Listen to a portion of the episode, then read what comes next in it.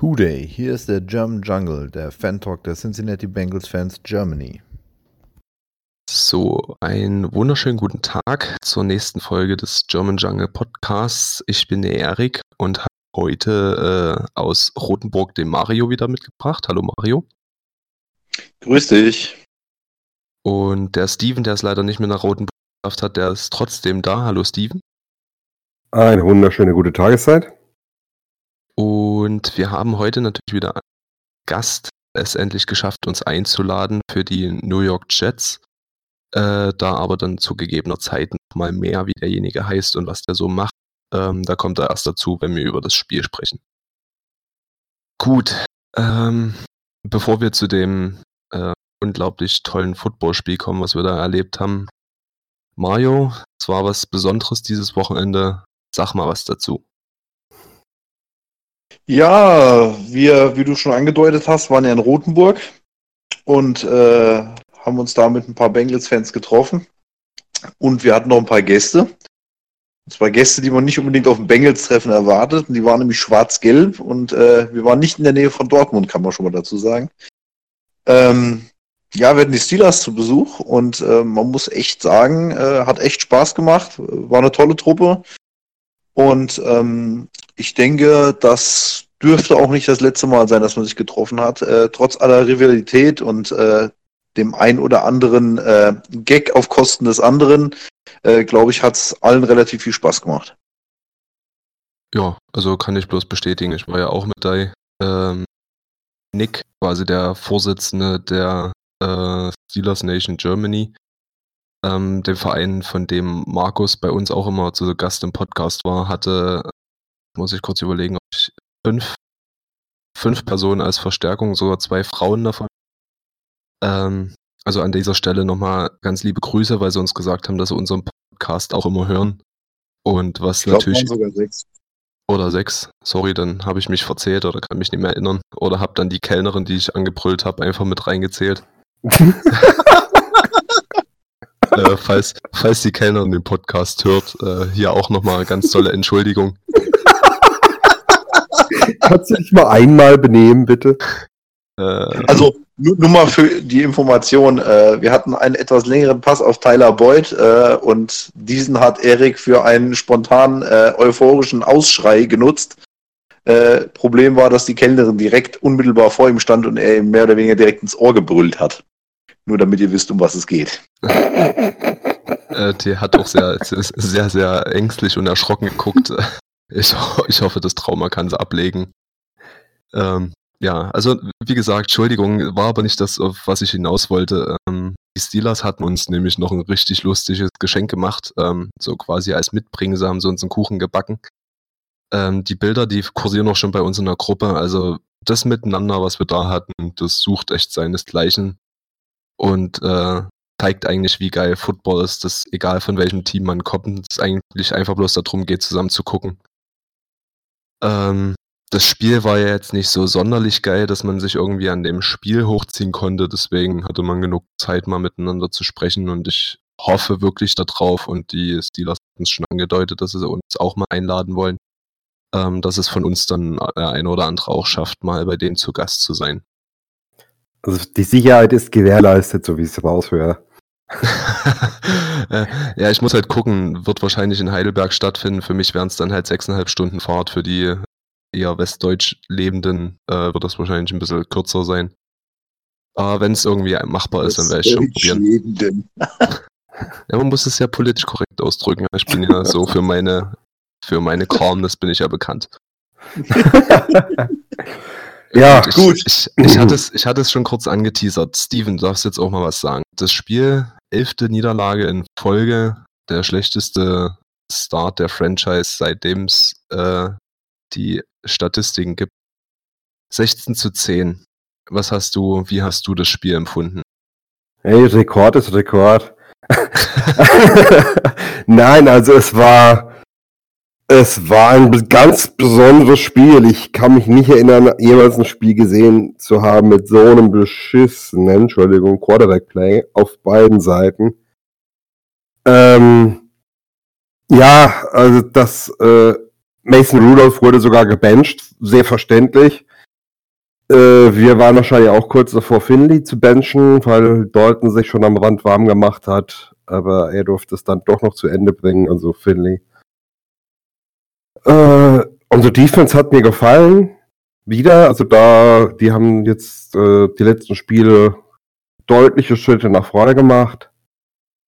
Ähm, trotzdem ein paar blöde Plays zugelassen, aber kommen wahrscheinlich noch drauf zu sprechen. Äh, aber ja, da, also ich wäre froh, dass es um 19 Uhr losging, weil wenn ich jetzt, wenn es nachts stattgefunden hätte und ich wäre dafür wach geblieben, ich hätte mich echt geärgert. Ja. Mario, wie siehst du das? Ja, äh, ähnlich. Ich meine, da gibt es ja auch nicht viel dran zu deuten. Also äh, Finlay hat, ja, ich fange gar nicht erst an, drum herum zu reden, er hat hart verkackt. Ähm, kann man nicht anders sagen. Er hat eine Chance gekriegt, er hat die Chance nicht genutzt. Äh, die Folgen sind ja mittlerweile dazu auch bekannt, aber ich denke, das werden wir dann nochmal äh, konkreter thematisieren später. Ähm, das war eine Katastrophe. Also das, das da, offensiv, da ging gar nichts. Ähm, also zumindest über Passspiel. Äh, Mixen hat mir eigentlich ganz gut gefallen. Aber äh, Defense bin ich vielleicht nicht ganz so begeistert. Naja, wohl begeistert ist Steven ja auch nicht, aber ähm, ich fand, es war okay. Jetzt muss man auch dazu sagen, äh, dass die Steelers offensiv halt auch nicht wirklich was auf die Kette gekriegt haben. Und das lag nicht nur zwanghaft an unserer Defense, sondern auch einfach daran, dass die selber schlecht gespielt haben. Das hat der Markus uns mehr oder weniger letzte Woche schon angekündigt gehabt. Ähm, deswegen, äh, ja, finde ich die Defense-Leistung schwer zu bewerten. Also von der Punktausbeute, die die Steelers hatten, war es okay. Aber äh, das schiebe ich eigentlich eher auf die Steelers Offense wie auf unsere Defense. Aber ansonsten, ja, ich weiß nicht, ich, ich werde müde, ich erzähle jede Woche dasselbe. Ähm, das ist halt einfach eine Saison zum Vergessen. Ich denke, jetzt geht es wirklich nur eher darum, noch ein paar Sachen auszuprobieren. Aber ansonsten äh, war ich eher froh über die Gesellschaft, die wir hatten und den Spaß, den wir äh, da vor Ort hatten. Da auch nochmal ein dickes Danke an unseren Nick äh, dafür, dass er das organisiert hat. Aber zum Spiel fällt mir auch langsam nichts mehr zu ein.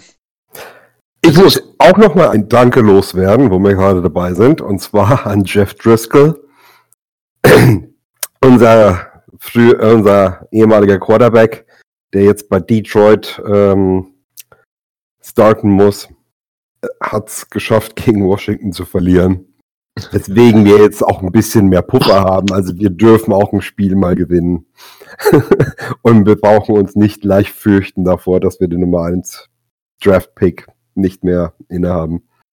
Genau, alle anderen Teams haben mindestens zwei Siege, während wir noch null haben. Das heißt, äh, wie Steven schon gesagt hat, etwas Luft verschafft. Äh, Im, naja, positiven Sinn kann man eigentlich nicht sagen, eher im negativen Sinn. Aber äh, ist sicherlich eine angenehme Randerscheinung, dass man auch mal aus Versehen gewinnen kann und vielleicht nicht unbedingt zwanghaft 0-16 spielen muss für den First Pick overall.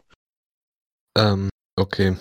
Wenn wir gerade dabei sind, Danke zu sagen, möchte ich mich da auf jeden Fall nicht anschließen, äh, weil ich würde übertrieben gesagt demjenigen oder denjenigen äh, den Mittelfinger direkt ins Gesicht halten. Und äh, in Bezug auf das Spiel sind das nämlich äh, die Furries, die das Spiel gepfiffen haben. Ähm, ich möchte nicht sagen, ja, gleich erstmal vorneweg, ich möchte damit nicht ausdrücken, dass wir ohne die Referees gewonnen hätten oder dass die Referees in irgendeiner Art und Weise was dazu beigetragen hätten. Ähm, großartig, dass wir das Spiel verlieren, sondern es ist einfach nur eine unglaublich beschissene Wirkung, was teilweise für Calls gekommen ist. Und das wollte ich jetzt einfach an der Stelle, weil wir noch nicht darüber gesprochen hatten oder keiner von euch das angesprochen hatte, ähm, irgendwie einfach noch einen richtig bitteren Beigeschmack, was irgendwie so das Spiel begleitet hat und was meine Laune dann an dem Abend auch kurzzeitig ganz schön runtergezogen hat. Ähm, ja. Aber bevor wir uns jetzt selber wieder runterziehen, lasst uns mal mit den positiven Dingen ähm, beginnen. So, wenn du jetzt einen einzigen Gewinner des Spiels rausziehen müsstest, äh, Steven, wer wäre das?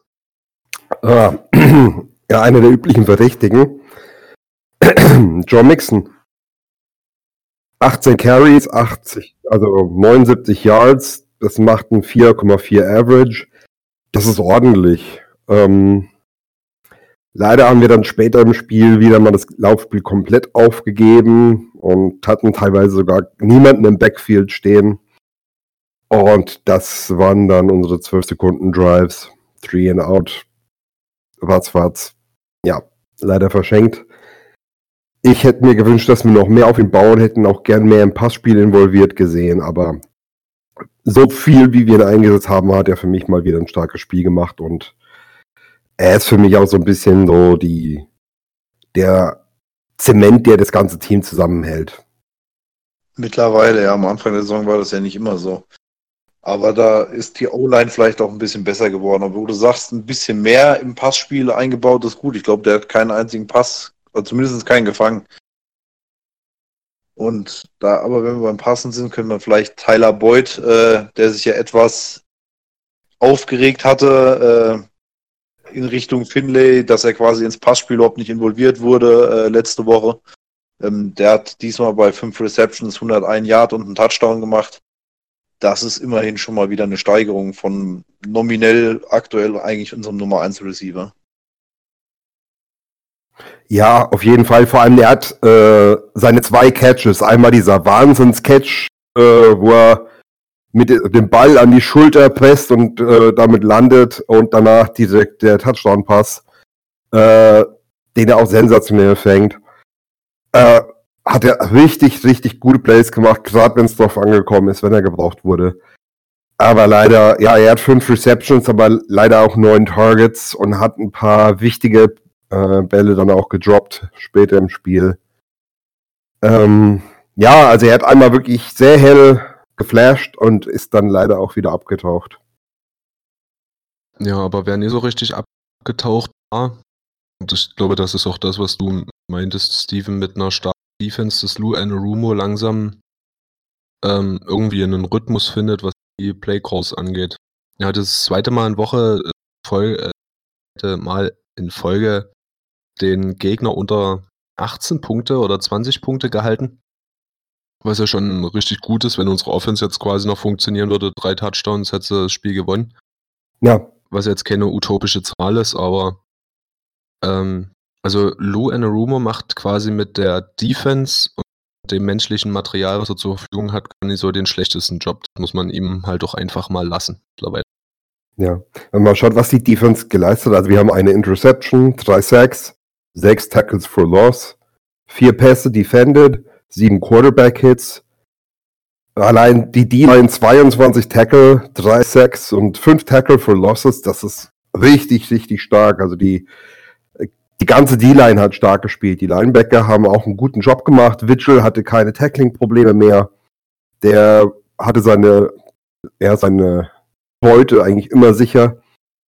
Auch Außer Pratt. er ist zu spät losgelaufen. Also das musst du auch sagen, dass er halt immer noch trotzdem zu langsam ist und er wahrscheinlich auch keine Tackling-Probleme hatte, weil er halt einfach nie ins Tackle gekommen ist, weil er erstmal fünf Meter aufholen musste.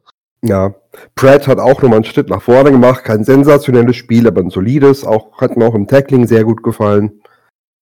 Ähm, ja, ja, also wenn der Defense einen Gegner bei 18 Punkten oder weniger hält, musst du das Spiel eigentlich gewinnen. Aber ja, da hapert es in der Offense eben. Ja, auch hier wage ich wieder die Behauptung zu stellen, dass wir das mit Andy, glaube ich, gewonnen hätten. Ja, Allerdings äh, hatten wir solche Spiele, wo wir hätten gewinnen müssen, auch unter Andy am Anfang. Aber ich hoffe ja, dass so das jetzt nochmal ein bisschen sich ändert. Aber wie gesagt, ich, ich bin nicht ganz so überzeugt, beziehungsweise ich finde es nicht ganz so einfach zu bewerten, äh, wie gut die Defense wirklich war, weil ich die Offense der Steelers wirklich ziemlich schwach äh, gesehen habe. Vor allem das Passspiel hat ja gar nicht funktioniert. Das Laufspiel kriegen sie die Saison sowieso nicht so äh, wirklich äh, ans Laufen. Deswegen äh, möchte ich das jetzt eigentlich ehrlich gesagt auch noch nicht überbewerten. Also ich, ich finde, man sieht schon Schritte, es ist besser geworden. Äh, ich, wir können ja jetzt mal ein bisschen ins Negative rübergehen. Wer zum Beispiel Web, wieder, der hat manchmal ein paar Dinger drin, da frage ich mich wirklich, ich spiele eigentlich immer noch mit Armschiene, auf jeden Fall wieder eine, ich glaube sogar zwei Dinger, die er hätte fangen können und dann ist er, hat er schon wieder Probleme mit seinen Füßen gehabt und hat sich einmal hingelegt. Ähm, Ja, ich, ich weiß nicht. Ich glaube, wir müssen auch im Backfield, äh, müssen wir in der Offseason auf jeden Fall noch was machen. Ich bin da, ich meine, über Linebacker brauchen wir, glaube ich, nicht sprechen, aber auch im Backfield äh, sehe ich da echt Schwierigkeiten da für die Zukunft mit dem aktuellen Besatz. Also ich weiß bei, bei äh, Web, was du meinst, aber ich würde jetzt vielleicht nicht ganz so weit gehen wie du, dass er halt das Riesenproblem ist. Der Stiffarm von Washington in der Bewegung rückwärts im Vollspeed. Na gut, es wurden gegen die Steelers sind schon andere Spieler von uns äh, gestiffarmt worden und sahen ganz, ganz schlecht dann aus. Ähm, das würde ich ihm jetzt vielleicht gar nicht so ankreiden. Ich glaube, die beiden Penalties, die er gegen sich bekommen hat, die halt für mich auch einfach keine waren. Ja, über, eine waren könnte, allem die eine. über eine könnte man vielleicht noch sprechen, dass das eventuell unter gegebenen Bedingungen eine gewesen wäre, wenn der Mond günstig gestanden hätte. Ähm, aber die, die zweite DPI, das war einfach nur ein schlechter Witz. Äh, die, bei der zweiten bin ich ja sogar aufgesprungen und, und hab dann schon, bevor die Flaggen gekommen sind, habe ich ja schon geschrien, ja, wirf doch deine scheiß Flagge. Oh, sorry, äh, das S-Wort habe ich jetzt nicht bewusst. und, und dann kamen auch noch drei Flaggen geflogen, also quasi drei Schiedsrichter waren sich einig, dass das eine DPI war und dann war das Ding mich durch. Und das ist genau das halt der Punkt, den ich auch meinte. Ich glaube, diese beiden Penalties haben ihn sogar noch schlechter wirken lassen, als er eigentlich war. Du musst halt auch sehen, dass er unser Number One Cornerback ersetzen muss mit äh, Trey Kirkpatrick. Ich weiß, du bist nicht so der Riesenfan von Kirkpatrick.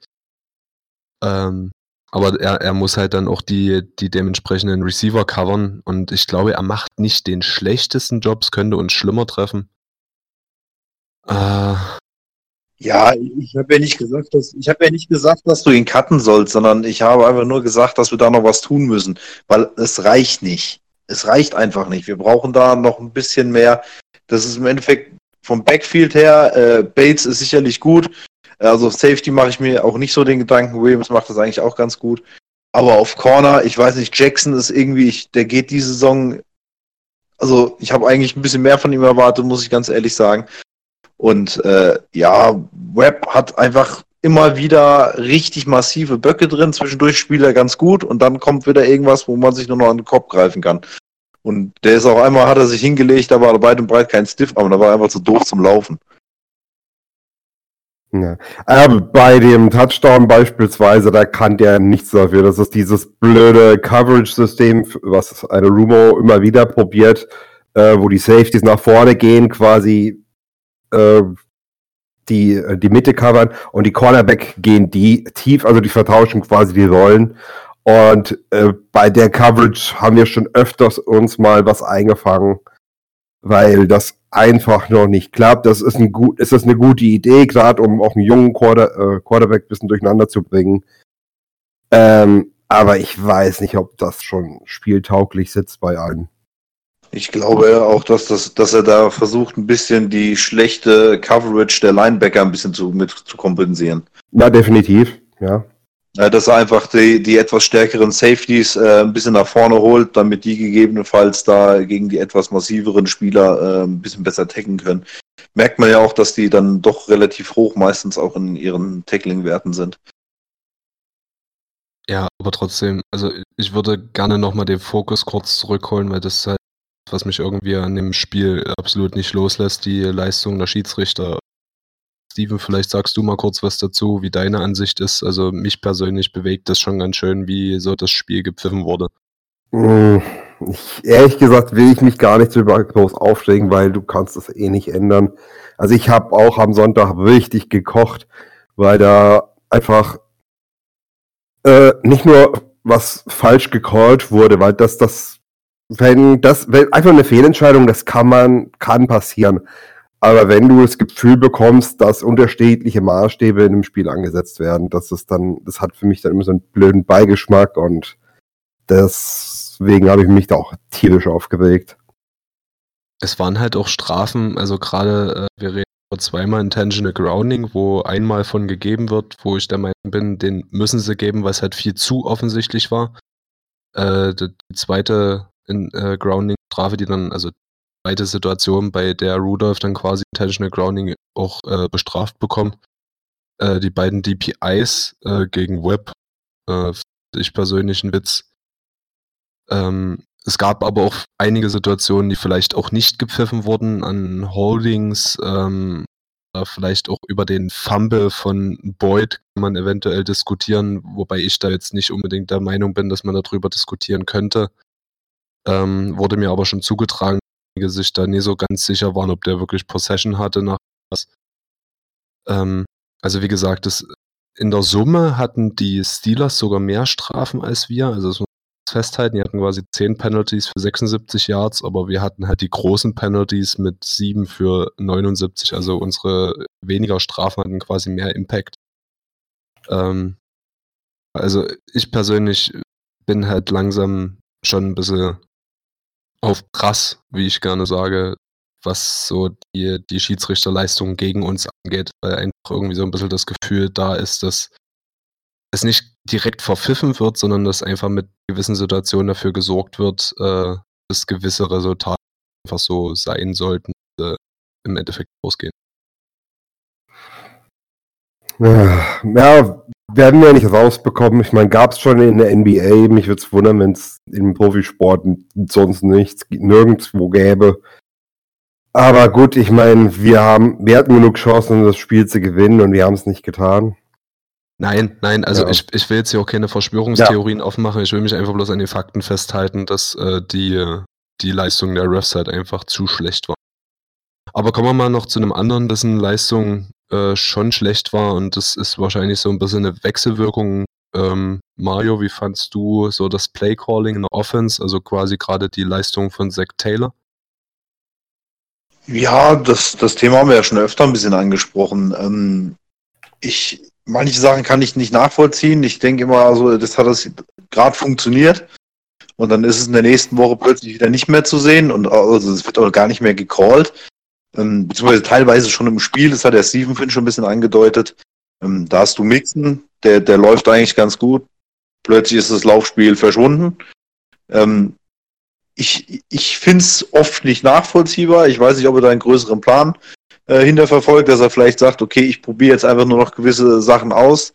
Ähm, und der Sieg ist mir egal, auch wenn er jetzt auf der Pressekonferenz was völlig anderes gesagt hat. Da hat er ja schon ganz klar gesagt, dass er gewinnen will. Aber ähm, ich, ich, ich finde es teilweise einfach ähm, sehr vorhersehbar. Ich, ich finde es in vielen Sachen nicht flexibel, sondern dann laufen wir eine Zeit lang nur, dann kommen nur noch Pass und die Variation fehlt mir so ein bisschen. Deswegen, ich denke, da spielt es ja ein bisschen drauf an, gehört er für mich auch eher zu den Verlierern. Wie siehst du das, Steven? Ja, auf jeden Fall. Also das war ähm, sehr vorhersehbares Playcalling. Ich meine, okay, mit Finley bist du hier eben auch limitiert. Finley kann nicht alles werfen gerade äh, tiefe Bälle auf die Außen. Ich meine, wir sehen ja, wie seine, wie seine Pässe geworfen sind. Also er hätte eigentlich viel mehr Interceptions haben müssen, als er eigentlich hatte. Weil diese Bälle ewig in der Luft sind und Defender einfach eine wahnsinnig gute, also haben einfach viel Zeit, um das Ding von der, äh, aus der Luft zu pflücken. Ja, aber da haben wir einen Vorteil, Steven. Der wirft so weiternehmen, dass selbst der Defender nicht mehr in Reichweite ist.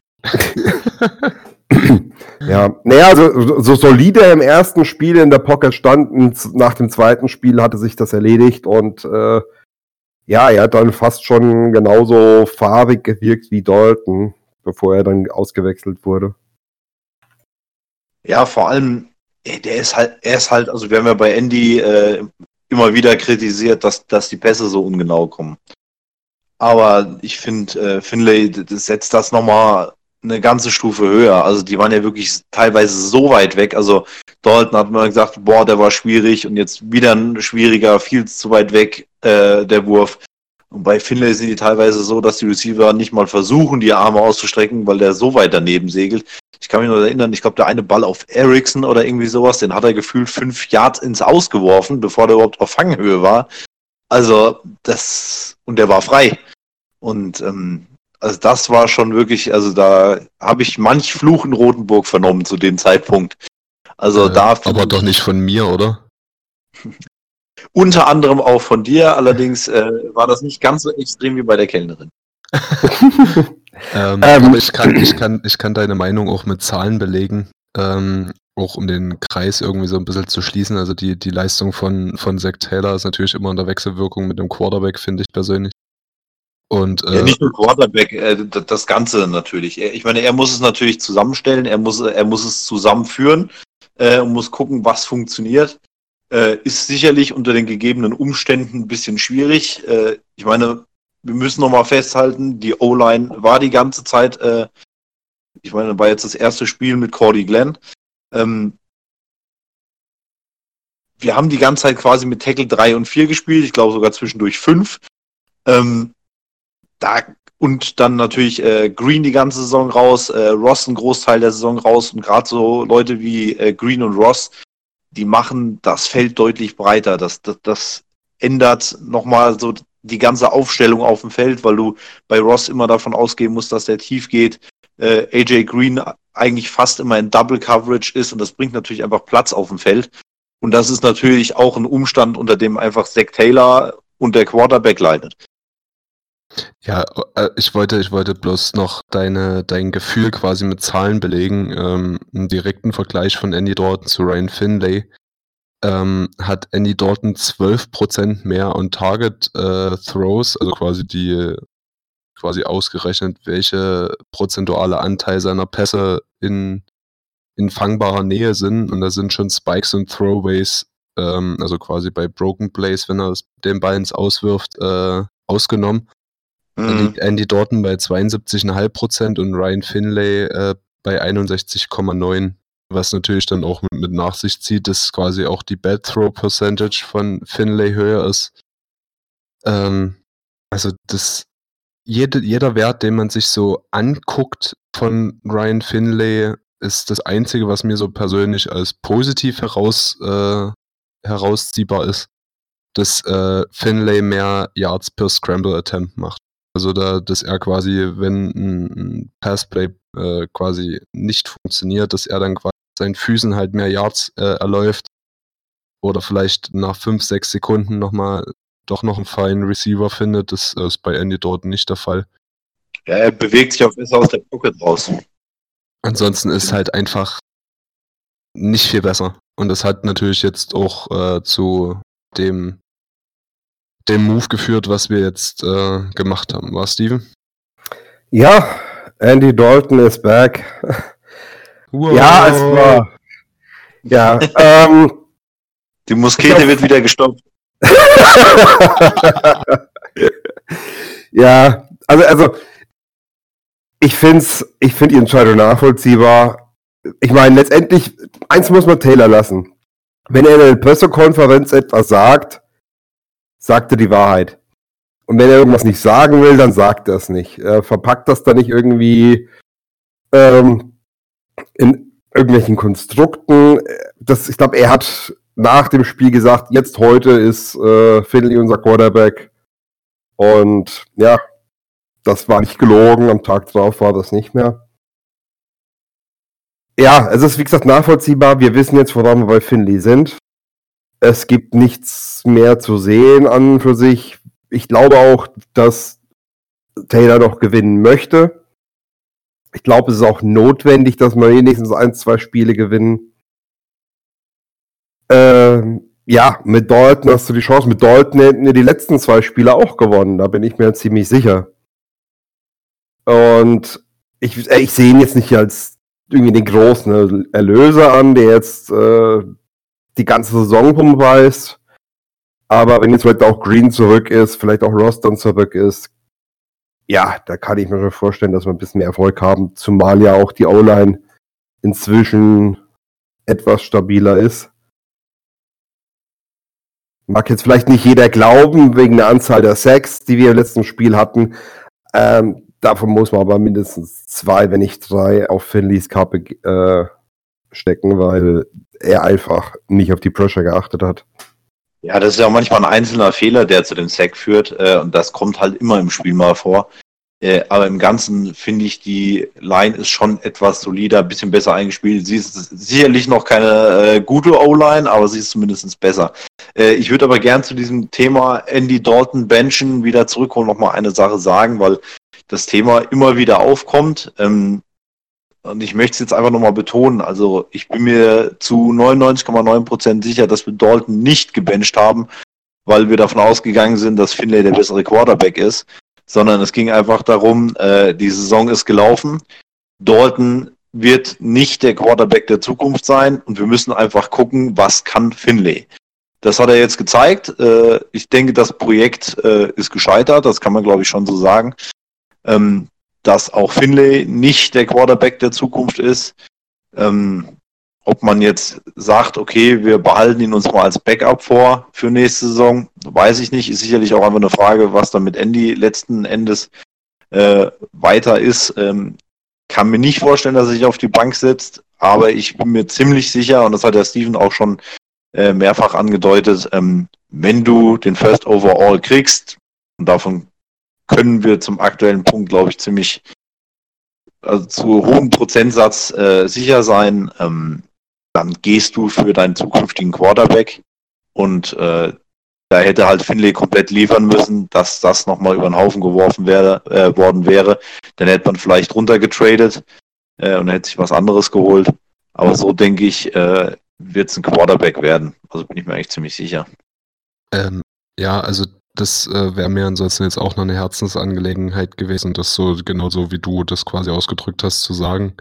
Ähm, bloß eine Korrektur noch quasi, wenn Finlay äh, dafür gesorgt hätte, dass er das Standing als Future QB hätte, dann wären wir nicht in der Lage gewesen, runter zu traden, weil wir dann noch vier, fünf, sechs Spiele gewonnen hätten und dementsprechend nicht so früh gepickt hätten, ähm, um überhaupt einen Quarterback rauszuziehen. Also das wäre quasi eine Wechselwirkung gewesen. Gut, hast du auch wieder recht, ja, genau, stimmt. Also Quarterback hätten wir schon bekommen, aber keinen von den Großen. Das wäre ja ein Project. Genau, und dann jetzt, dann jetzt überlegen können, ob du dann doch vielleicht eine andere Position äh, verstärkst. Aber wie gesagt, äh, brauchen wir nicht drüber diskutieren, weil äh, Finlay hat definitiv gezeigt, dass er kein Franchise-Quarterback wird. Genau. So, dann gab es jetzt, äh, wir sind jetzt äh, Stand Dienstagabend äh, gab es noch eine schwere Verletzung äh, von einem unserer Spieler. Äh, Redmond hat sich wohl den Bizeps gerissen, wenn ich das Ja. jetzt gerade richtig auf dem äh, Genau. Schirm habe. Bei den Warm-Ups vor dem Spiel. Man hat erst eine Ellbogenverletzung vermutet, aber dann war wohl der Bizeps von, vom Gelenk abgerissen. Uah. Ja, die sehen irgendwie abgerissen komplett. Ekelhaft. Also, äh, es tut mir leid für, für Redmond, äh, aber die, wenn man so darüber nachdenkt, ist schon heftig. Ähm, also, Alex Redmond wird wohl auf die IR wandern. Ziemlich Und- sicher, wenn der Bizeps abgerissen ist, wird er die Saison kein Spiel mehr machen. Naja. Nein, war ein Witz. Also er geht auf jeden Fall auf IR. Um das erste Thema aber so ein bisschen abzuschließen, ich würde jetzt einfach um mal um ein Fazit von dir bitten, Mario. Wie würdest du jetzt quasi in drei, vier, fünf Sätzen das letzte Spiel nochmal schließen?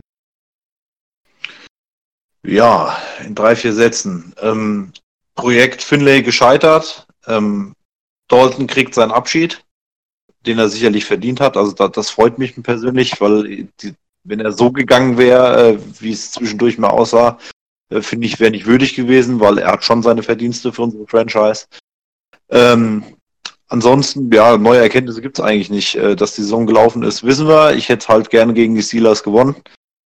Aber äh, im Großen und Ganzen, denke ich, beginnt jetzt schon das Probieren, Proben, Ausprobieren der Zukunft. Gut. Steven, du vielleicht noch was ergänzen gegen Kontern? Oh, nö, ich bin ja ganz derselben Meinung, nur ich glaube, wir befinden uns schon länger im Ausprobieren für die Zukunft. Ja, aber irgendwas muss ich ja sagen, wenn er mich schon so nett fragt. nee, also es war, es war ein grottiges Spiel, das wir hoffentlich schnell vergessen.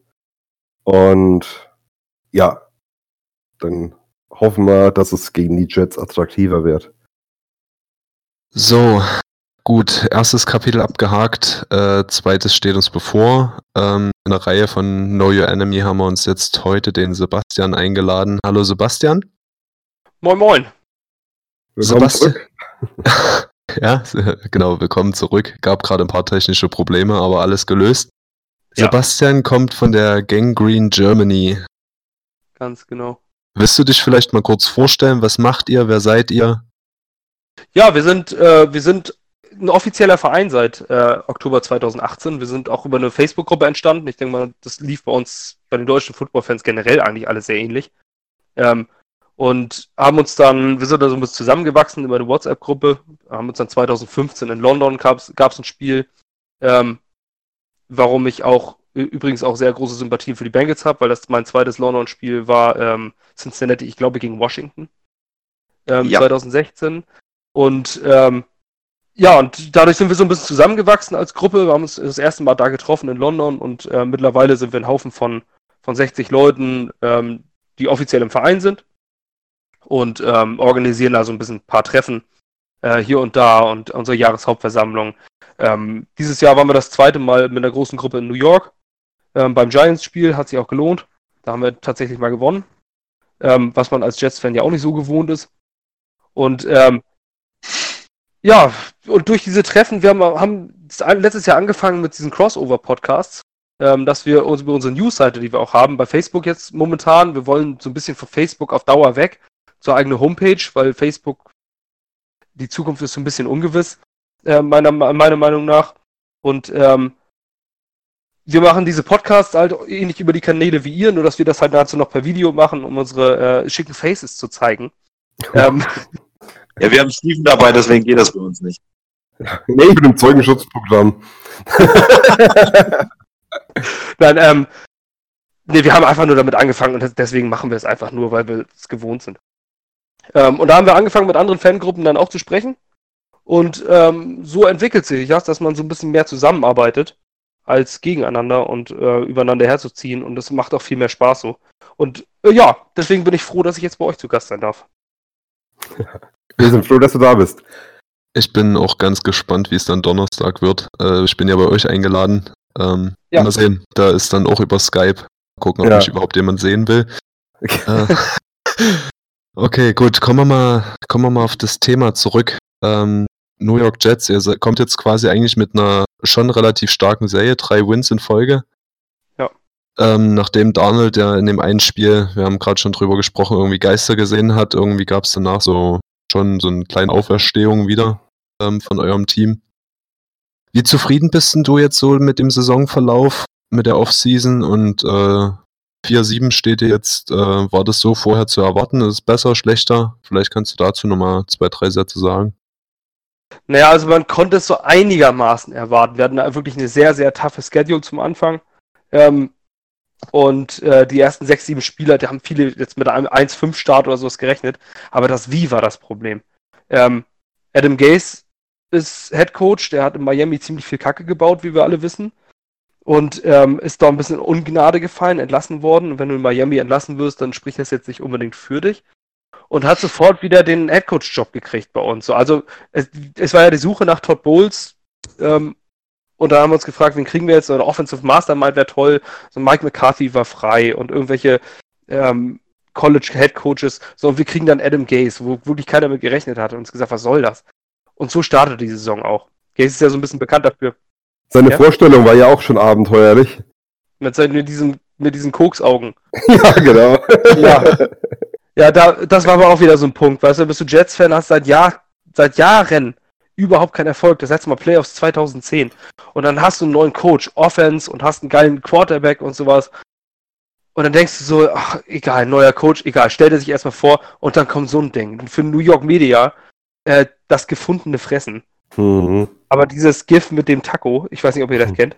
Ja, das ist einfach so lustig. Naja. Ähm, gut, die Sa- Saison startete und ähm, wir haben ganz knapp gegen Buffalo verloren. Das war schon schade. 16 zu 17, wenn man das jetzt aus der heutigen Perspektive sieht, okay, kannst du verlieren. Ähm, und dann plätschert es so dahin, plötzlich schlagen wir die Cowboys, aus welchem Grund auch immer. Und ähm, stehen dann, stehen dann mit 1 1-6 da und dann, und dann kommen die Miami Dolphins, die Tanking Miami Dolphins. Und wir verlieren gegen die Dolphins. Ab dem Zeitpunkt war, also war wirklich Weltuntergangsstimmung. Ähm, wir hatten aber auch das Problem, wir haben mit Abstand die meisten Spieler auf Injured Reserve. 25% des Cap Spaces. Oh. Injured Reserve. Das, ähm, ja, es ist das meiste in der NFL. Ähm, Ja. Dazu hatten wir dann unseren Starting Quarterback im zweiten, der immer noch erst 22 ist, mit pfeiferschem Drüsenfieber drei Spiele weg. Dann spielt Luke Falk, der zu Recht jetzt gar nicht mehr in der Liga ist.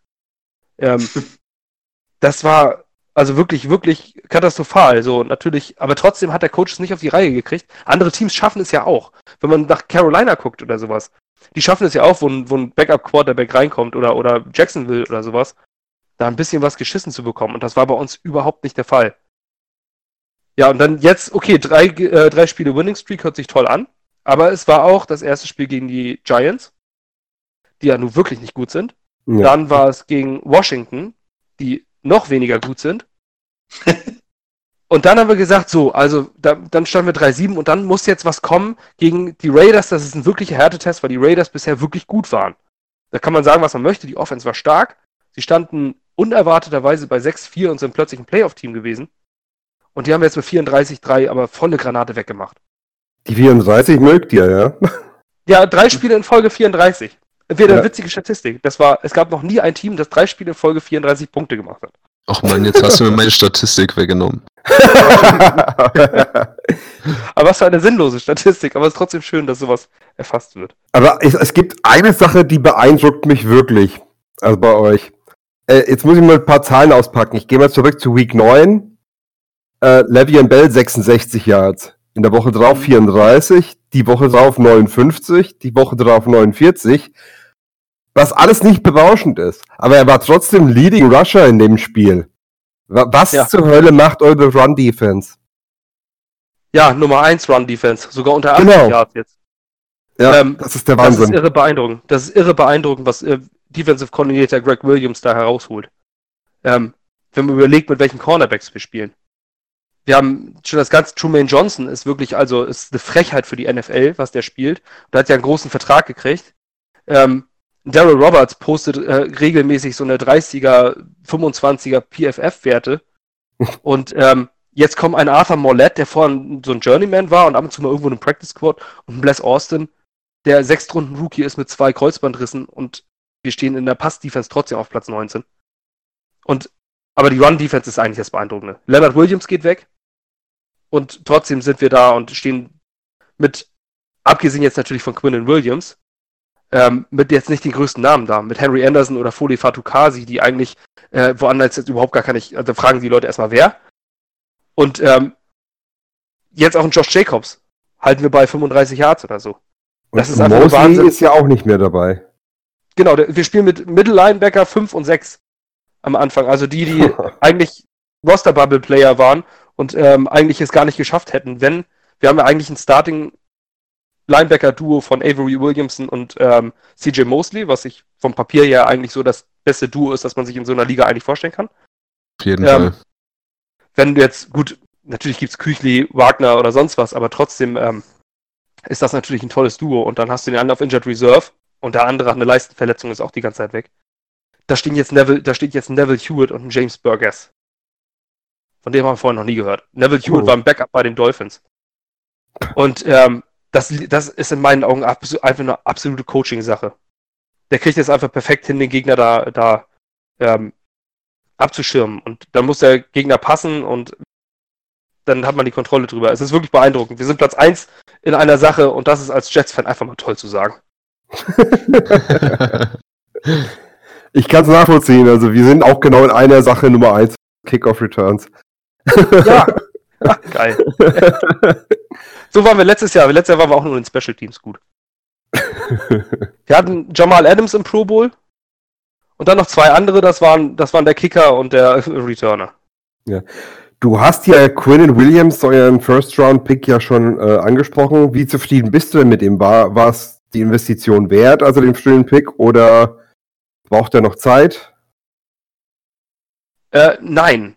Also, ähm, er braucht keine Zeit mehr. Er spielt momentan in der Rotation, was auch gut ist. Ähm, es wird einfach in dieser Liga sehr oft auf individuelle äh, Statistiken geguckt. Und ähm, ich glaube, dass ein Quinn Williams in einer 4-3-Defense effektiver wäre, weil er dann äh, so im Aaron Donald-Style äh, ein bisschen mehr Möglichkeiten hätte. aber er spielt jetzt in der 3-4 viel Nose-Tackle, viel in der, viel in der One- oder in der Three-Technik, also viel innen. Und ähm, macht halt diesen Dirty-Job. Und davon gibt es jetzt einige Videos und diesen macht er verdammt gut. Also er, man hat das jetzt im Raiders-Spiel gesehen, da macht er einfach das A-Gap zu, wo Josh Jacobs äh, reingeplant ist und schiebt einen Rodney Hudson, einer der besten Center der Liga, ähm, nach Belieben links und rechts mit Blockshedding hin und her und den Tackle macht Henry Anderson. So, das ist dann so ein Ding, ähm, das hat er jetzt schon sehr oft gemacht. Also wenn er auf dem Platz ist, zeigt er, wie dominant er sein kann. Ähm, ich glaube, es liegt nur am Scheme, dass er die Zahlen nicht hat. Also ähm, die Frage ist jetzt, ist er ein Third Overall Pick zurzeit? Würde ich sagen, noch nicht. Aber man sieht das Talent, dass er genau dahin kommen könnte. Ja, war auch einer meiner Lieblingsspieler im, im Draft. Ich wusste zwar, dass der niemals bis zu uns fällt, aber ich habe mir schon, ah, oh, der, der macht Spaß, der Junge. Er macht auch Spaß, wenn er interviewt ja. wird, aber ich denke mal, inzwischen hat er ein paar Stunden Training bekommen. Ja. Er hat sich auch schon mal ja. gern vor dem Mikrofon ein bisschen komisch ausgedrückt. ja, das ist so ein Riesenbaby, ne? Der ist aber auch total sympathisch. Ja. Ein paar von unseren Leuten haben den, äh, haben den jetzt am Rande des Washington-Spiels getroffen. Ähm, und hat auch hier mit seinem Peace-Zeichen Fotos gemacht. Ähm, es ist einfach ein netter Kerl. So, das ist auch toll, so einen zu haben, gerade als Defensive Tackle. Ja, aber in der Offseason wart ihr ja auch gut aktiv, wa? Also ihr wart ja schon so das Team, was äh, so sich angemaßt hat, äh, vielleicht die krassesten Moves zu machen diese Offseason. Äh, ich meine, ihr habt Le'Veon Bell geholt, ihr habt äh, CJ Mosley geholt, also das sind ja schon zwei richtig krasse Namen. Ähm, ja. Bist du mit dem Geld, was ihr da in die Hand genommen habt, zufrieden? Also jetzt mal, wenn, wenn wir jetzt mal die Verletzung von Mosley rausnehmen, was ich persönlich auch unglaublich schade finde. Ähm, bist du mit dem Geld, was ihr da investiert habt, zufrieden? Oder findest du es zu viel oder vielleicht sogar zu wenig? Ähm, ich würde einfach nur sagen, es wurde, es wurde ein Stück weit nicht richtig investiert. Das liegt aber auch daran, dass wir, wir hatten, ja, General Manager wurde entlassen, das wurde alles von Mike McKagan gemacht. Ähm, und den haben sie den Draft machen lassen und die Free Agency machen lassen und ihn dann entlassen. Ähm, ist ein fragwürdiger Zug. Zumindest vom Zeitpunkt. Also, dass man da einem, wenn man schon einen Third Overall Pick hat, dass du den dann ähm, jemand an die Hand gibst, der, den du sowieso planst zu entlassen. Ähm, es war ziemlich chaotisch, weil ich hätte mir schon gewünscht, wir brauchen unbedingt einen Edge Rusher und da wurde keiner geholt. Wir brauchen die Offensive Line, das ist gut. Ich glaube, da sprechen wir auch an der Wellenlänge. oh ja. Dies, aber ihr habt ja im Gegensatz, äh, im Gegensatz zu uns ja nicht schlecht gedraftet, sondern einfach nur übelst Pech. So auch in den letzten Jahren, ne? Traditionell. Ja, ähm, äh, das ist ein Fluch. Man nennt es einfach Fluch. Ja, ich ja. glaube auch Paul Brown Stadium steht auf dem Indianerfriedhof. Das ist, das ist doch, ja, ich meine, also dieses Jahr Jonah Williams war ja also auch so mein, ich habe gehofft, dass sie Jonah Williams holen, aber ein Third Overall war das jetzt auch, wäre das jetzt auch ein Reach gewesen. Ähm, von da war das schon die richtige Entscheidung. Das wäre so beim Trade Back eine gute Option gewesen. Aber wie das Geld investiert wurde, ja, also Livion Bell muss man sagen, ähm, wenn man jetzt auf die Zahlen, auf die Statistiken guckt, dann sieht er vielleicht nicht so gut aus. Wenn man ihn aber spielen sieht, das ist eine ultimative Waffe. Der ist sowas von gut. Aber hinter dieser Offensive Line kann er einfach nichts erreichen. Der hat diesen Patient Running Style, dieses, dieses Abwarten, dass sich ein Gap öffnet. Aber der kann warten, aber der öffnet sich einfach kein Gap. Das, das passiert einfach nicht. Und wir haben wirklich eine grausame Run-Offensive Line. Ich denke, die Spieler wurden richtig cool. Das Geld wurde richtig eingesetzt. Wir hatten 120 Millionen Cap Space. Irgendwo muss das hin. Und äh, wenn nicht diese Spieler, ja, gut, das waren halt die, die großen Namen. Aber wir hätten eine Offensive Line gebraucht. Aber wann kommt schon mal ein richtig guter Offensive Lineman auf den Markt? Ja, das ist richtig. Trent Williams haben ja die Washington Redskins äh, versucht zu halten, so gut es geht, aber jetzt spielt er doch nicht mehr für sie. Verständlicherweise ja, bei der ganzen Geschichte.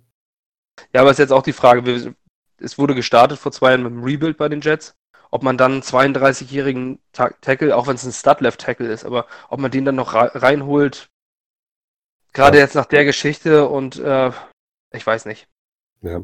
Aber Le'Veon Bell hat dasselbe Problem wie Mixon bei uns. Also wir mussten jetzt auch unser Blocking-Scheme äh, umstellen und variantenreicher gestalten, dass wir überhaupt Gaps bekommen haben. Ja, ich meine, Mixon ist ja ein absoluter Runner, ne? Den, wenn ich den letztes Jahr gesehen habe, ja, also, der, ist, der ist Bell sehr ähnlich, würde ich sagen. Also vom, vom Laufstil her. Ja, vielleicht nicht die entsprechenden Receiving Skills, aber ansonsten ja. ja. Vor allem hat er einen guten, guten, guten Speed, ne? Naja, er ist ein bisschen wuchtiger, denke ich, wie Bell. Der kann auch, glaube ich, eher nochmal einen Kopf runternehmen. Aber äh, was der auch kann, ist dieses Abwarten. Vielleicht nicht ganz so grazil, wie es dann Bell macht, aber äh, ist vielleicht so ein bisschen Hybrid aus damals Bernard und ähm, Hill, die wir hatten. Das ist so ein bisschen Aber ich- die Mischung aus beiden. Ich finde es einfach so schade, dass, äh, dass solche Spieler dann durch so, so eine miese Line, ähm, gerade Running Backs, die so eine kurze Halbwertzeit haben, da irgendwie so ein Jahr versaut wird mit, ne? Also Mixon hat irres Talent, was der letztes Jahr gezeigt hat. Der ist ja, ist ja ohnehin Mhm. Glück, dass er nur da in die zweite Runde, glaube ich, gefallen war. Zweite Ja, Runde. ja, definitiv. Also wenn diese ganze Geschichte ge nicht gewesen wäre so mit ihm, äh, hätte ich sogar durch, durchaus zugetraut, dass das ein Top 15 Pick wird. Definitiv. Das Talent hat er. Ja, und die Quarterbacks leiden ja auch immer äh, durchaus äh, hinter schwächeren O-Lines. Wie ist das bei euch so? Können sie denn in der Press-Coverage ein bisschen mehr machen? Oder Äh, no, Nochmal, wer? Welche Position? äh, der Quarterback, der hat ja auch immer unter einer schwachen O-Line zu leisten. Funktioniert das bei euch wenigstens besser? Weil wir haben ja, sag ich mal, das Problem eigentlich auf äh, sowohl als auch, dass wir sowohl den Lauf nicht gut äh, die Gaps freikriegen und genauso natürlich die Quarterback Protection ist bei uns natürlich etwas, ähm, sagen wir mal, ausbaufähig. Da hat natürlich gerade ein Pocket besser äh, noch mehr drunter zu leiden, wie einer, der ein bisschen mobiler ist. Ähm, wie sieht das da bei euch aus? Ja, also ähm, die Pass Protection funktioniert ein, wenig besser, würde ich sagen. Ähm, das ist aber auch, das ist einfach eine Katastrophe. Wir haben nicht nur eine schlechte Offensive Line, sondern die sind auch alle regelmäßig verletzt. Und dann muss nach links und rechts äh, gewechselt werden. Wir hatten dieses misslungene Ryan Khalil-Projekt, den Center, den wir wieder geholt haben aus dem Ruhestand, ehemaliger Pro Bowl, der hat nichts auf die Reihe gekriegt. Ähm, und dann musst du die Offensive Line immer wieder durchwechseln. Und jeder, der irgendwie mal Football gespielt hat, weiß das. Das ist so eine Familie. Die Offensive Line ist so ein, so ein Haufen. So die, die Starting Offensive Line, die, die kriegst du, die gehen zusammen essen und die gehen zusammen duschen und alles. Ähm, Mhm. wenn die immer wieder durchgewechselt wird, ähm, dann wird das schwierig. Und da funktioniert einfach gar nichts. Also ich weiß auch nicht, was unser Offensive Line Coach macht. Sam Darnold musste teilweise echt um sein Leben rennen. Und der ist sehr mobil. Wir fragen uns wirklich, was da passiert ist, weil der ist ja eigentlich ein verdammt guter Läufer. Das hat er bei USC gezeigt. Ähm, das hat er letztes, äh, letztes Jahr immer wieder gezeigt. Und der hat jetzt, glaube ich, diese Saison irgendwie 40 Rush Yards. Ähm, das ist ein Coaching-Problem in meinen Augen. Ja. Und ähm, den, den musst du auch mal laufen lassen und das wurde nicht versucht. Ist natürlich auch die Frage mit seinem pfeiferschen Drüsenfieber, wo die Milz vergrößert war. Und äh, als er wiederkam, hat er in einem Interview einen Satz gesagt, einfach nur, ähm, ja, das Einzige, was ich möchte, ich möchte da draußen nicht sterben. also, und wenn du sowas hörst, dann, äh, ja, dann kann man sich schon vorstellen, warum der den Ball früher wegwirft oder mal zum Gegner wirft, bevor ihn einer umrennt. Ja, aber guck, guck dir auch mal an, wie, äh, also jetzt so die letzten zwei, drei Jahre, welche krassen Verletzungen es bei Quarterback-Läufen gab, ähm, wo dann halt auch die Saison von dem Team sofort beendet ist. Also ich kann schon ähm, nachvollziehen, dass man vielleicht seinem Franchise-Quarterback sagt, äh, halt mal deine Füße eher still und wirf lieber den Ball mal weg und bleib dafür zehn Jahre länger auf dem Feld. Ähm, da fallen mir jetzt bloß so eine Beispiele ein wie Alex Smith oder Jimmy Garoppolo. Deswegen, wenn ich jetzt nach, nach Baltimore gucke, Lamar Jackson spielt eine überragende Saison, ähm, aber lass den mal in einem Spielzug äh, doof mit, mit dem Bein aufkommen oder dem fällt ein Cornerback blöd irgendwie in, ins Knie rein, äh, dann ist die Saison gelaufen.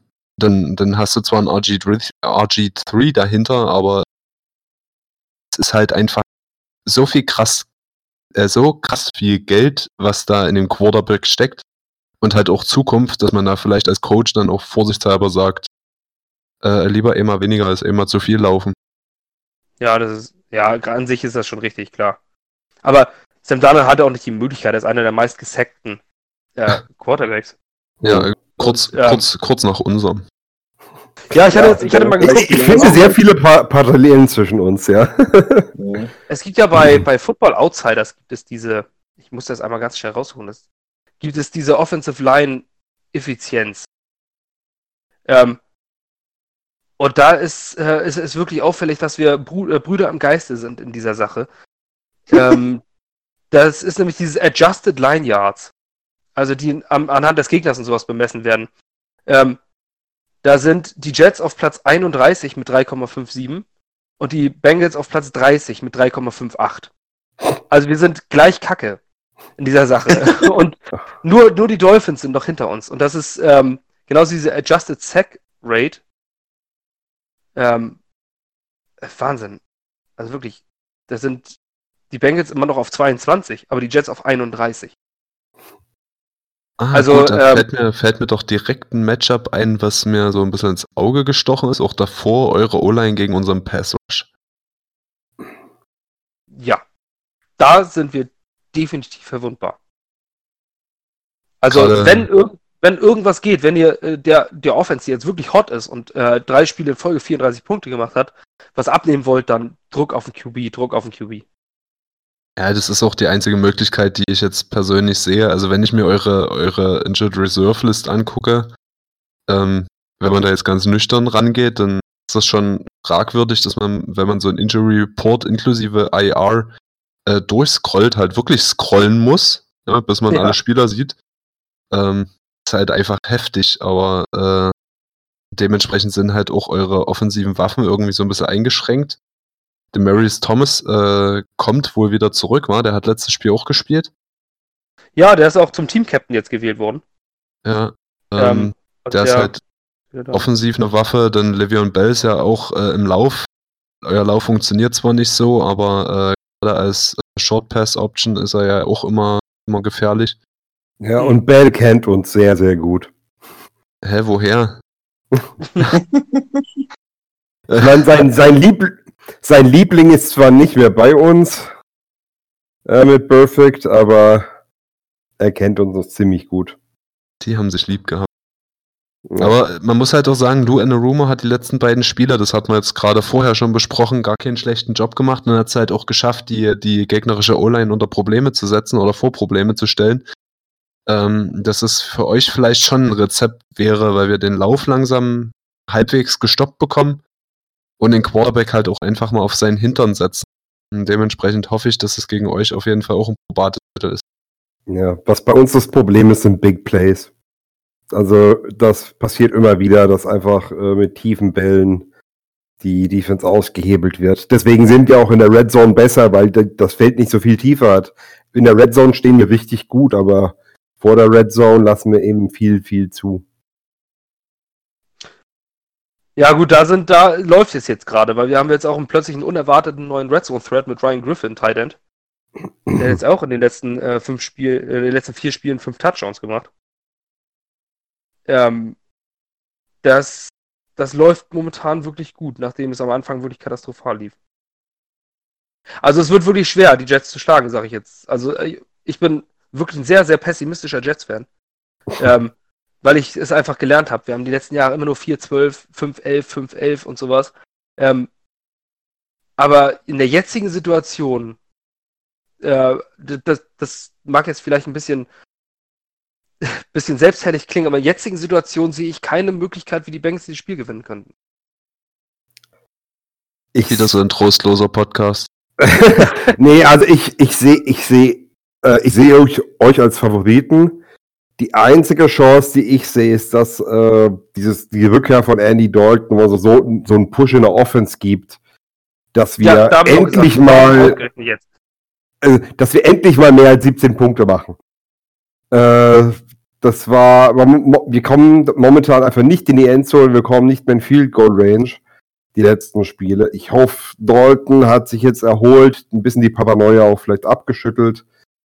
Cody Glenn ist jetzt auch wieder zurück, vielleicht ist es da jetzt ein bisschen stabiler auf Left Tackle. Ähm, ja, wenn, wenn, wenn das äh, wenn das eintritt, wenn das zutrifft, dass, dass Dalton immer so, so einen so einen Push durchs Team jagen kann, sehe ich, dass wir eine Chance haben. Ansonsten bin ich auch pessimistisch. Äh, Also, das wird kein Blowout wie gegen die Raiders. Also, dieses äh, 3,5 Punkte Favorit, da gehe ich mit. Also, so von der, ich glaube nicht, dass das ein, ein Blowout-Victory wird. Das, ich meine, ihr habt ja auch bewiesen gegen die Steelers auch mit äh, 16 Punkten. Das ist ja auch nicht jetzt komplett auseinandergenommen. nee, aber das Spiel Oder war einfach was, ne? scheiße. Also da waren beide, beide Teams halt auch einfach nur schlecht. Ja, die Steelers sind ja auch, ich weiß Ja. auch nicht, wo haben die eigentlich sechs Siege her? Ich weiß es auch nicht. Kyle Rudolph war der beste Passer, der wurde gebencht und hatte 50% Completion Rate. Ja, Mason Rudolph, äh, tut mir leid, das ist so eine Wurst. Ja, Die Aussagen von Tomlin heute zu ihm waren auch. Also, Du, du, hättest mal, du hättest mal Markus in Rotenburg hören sollen. Der hat in einer Tour auf den geflucht und man hatte das Gefühl, die haben Super Bowl gewonnen, als der gebencht wurde. Das sind die gesamten Steelers-Fans komplett eskaliert positiv.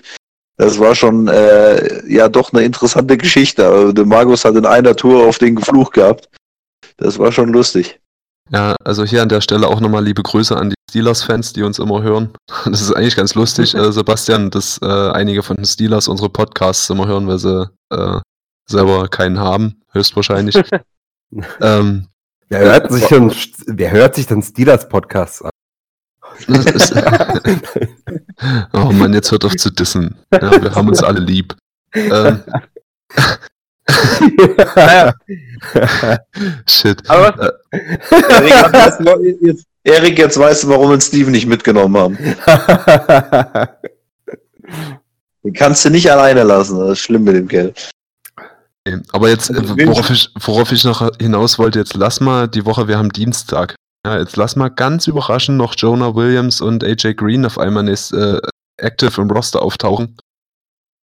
Ähm, ist zwar sehr spekulativ, aber wenn jetzt Dorton zurückkommt, noch zwei, drei Spieler von der IR zurück oder vom prinzipiell wieder aufs Feld zurück, wäre eigentlich gar nicht so das Schlechteste für uns. Erik hat schon wieder feuchte Träume. Ja, Ey. das ist aber, das ist aber auch eine Sache von, als jetzt so, ich als Externer, ich sag mal, ich bin Jets-Fan und, und, und Bengals-Sympathisant, das bin ich tatsächlich. Das ist so mein Nummer zwei Team, mein Bruder ist Bengals-Fan. Und ähm, Sehr, sehr positiv. Ja, ich habe da, ich hab da so drauf, drauf ähm, viel drauf geachtet, deswegen gucke ich ein bisschen auf das Team. Und ich habe vor der Saison, war ich mir wirklich sicher, dass die Bengals so, ein, so eine Überraschung sein können. So dieses Don't Sleep on the Bengals, weil wenn man sich so die einzelnen Waffen anguckt, ich meine, das sind ja gute Namen, ne? Ja, Also sie, so, sind, so, sie sind nur nie da.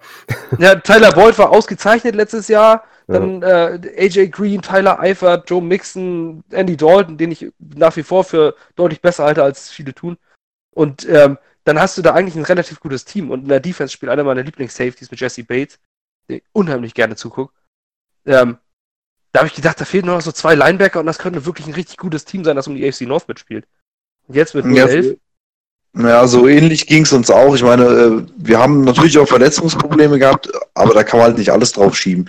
Klar macht es einen großen, großen äh, Einschnitt, wenn, dir AJ Green, äh, John Ross einen großen Teil der Saison fehlen, also quasi deine ersten, also von deinen Top 3 Receiver nur, nur einer quasi mit Boyd äh, zur Verfügung steht. Aber das war auch am Anfang einfach diese Variabilität, also dass wir die Tight Ends eigentlich am Anfang, ich glaube, das hat erst so nach sechs, sieben Spielen, dass die mal so ein bisschen reingekommen sind. Ein großer Faktor sind es aber trotzdem nicht. Und äh, mit Yusoma, Eifert hast du eigentlich da schon ein paar gute Anspielstationen. Ähm, aber das, was du schon gesagt hast mit den Linebackern, das war auch so das Problem, was wir vor der Saison gesehen haben.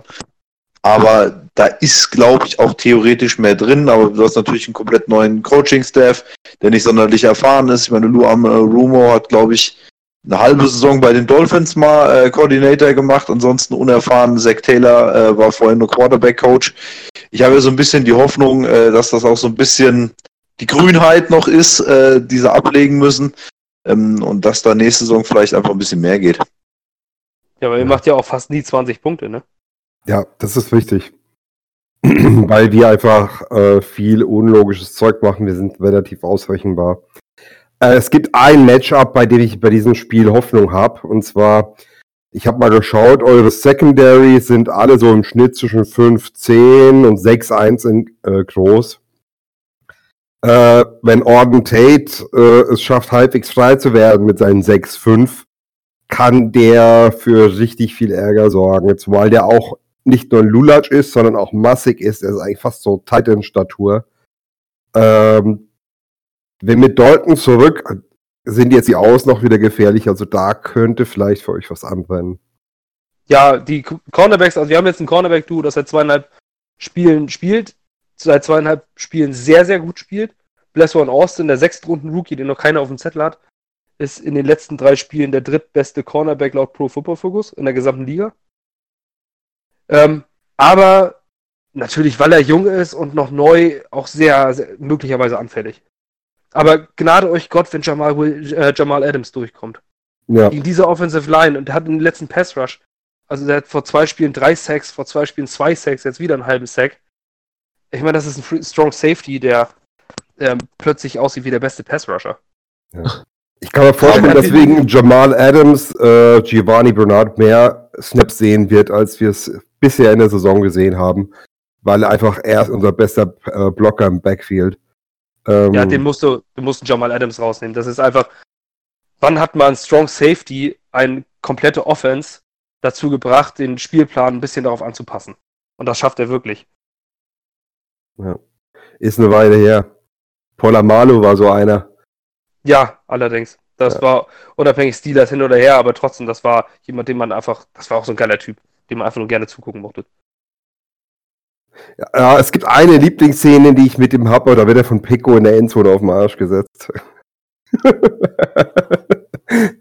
okay, aber genug Steelers Gedis für heute. Lieben Gruß. ah, Okay.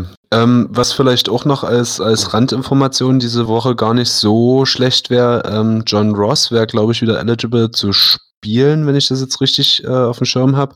Ist zwar noch Äh, ungewiss, aber ich mm. glaube, diese Woche könnte er wieder. nee, ich glaube, er darf erst am 8.12., aber ich könnte jetzt auch, könnte mich täuschen, aber ich meine erst nächste Woche. Okay, gut. Und Dann, es sind 21 Tage nach Report. Und es war erst letzte Woche, glaube ich. Hm.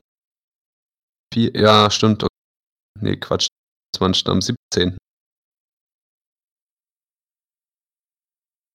Ja? Okay, gut, schlecht, schlecht vorbereitet. Tut mir leid. Äh, Nee, nee, ich, hatte, ich, hatte, ich hatte kurz Hoffnung. Ich habe auch erst, meine erste Reaktion war, geil, er kann spielen. So, ach nee, Moment, da war ja was. Drei Wochen, shit. Ah, okay. Ansonsten, ähm, Sebastian, du, du hast zwar gesagt, dir fällt jetzt kein Matchup ein, wovor du Angst hast, aber wenn du nochmal ganz tief in dich reingehst und mit viel Wohlwollen hast, hast du vielleicht doch noch vor irgendwas, irgendjemanden bei uns Respekt. Äh, ja, ich habe, ähm, was ich, ich habe es schon kurz angedeutet. Ähm, Sam Darnold hat jetzt drei Spiele gemacht, die wirklich, wo er wirklich nah am Offensive Player of the Week war. Davor hat er aber jede Menge Turnover gehabt und diese Probleme hat er mit seinen 22 immer noch. Ich habe Schiss, dass er wieder so ein Hero-Versuch, also er dann immer so ein, so ein kaputtes Play und er versucht dann noch was rauszuholen und dass dann hinten ein Jesse Bates steht, der den Ball abfängt. Diese Turnover könnten uns nämlich doch noch kaputt machen.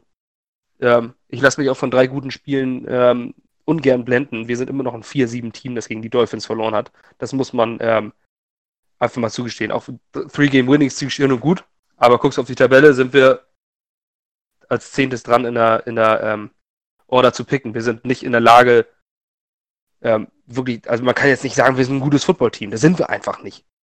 Und dementsprechend ist auf jeden Fall eine Chance da. Und ich habe das ähm, Schiss, dass, äh, dass durch das Turnover-Battle wir eventuell doch äh, ins Hintertreffen gelangen können.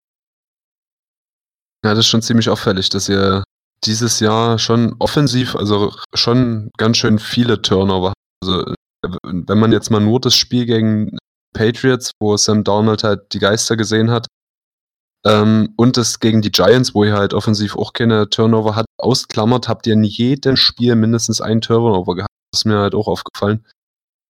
Ähm, Ja, ich meine, wir haben auch schon fünf Defensive Touchdowns. Ähm, also auf der Seite passt es auch. Aber unsere ähm, Sam Darnold, das, die Statistik wird dadurch verfälscht. Er hatte drei Spiele in Folge äh, oder in drei Spielen Zeitraum neun Interceptions geworfen.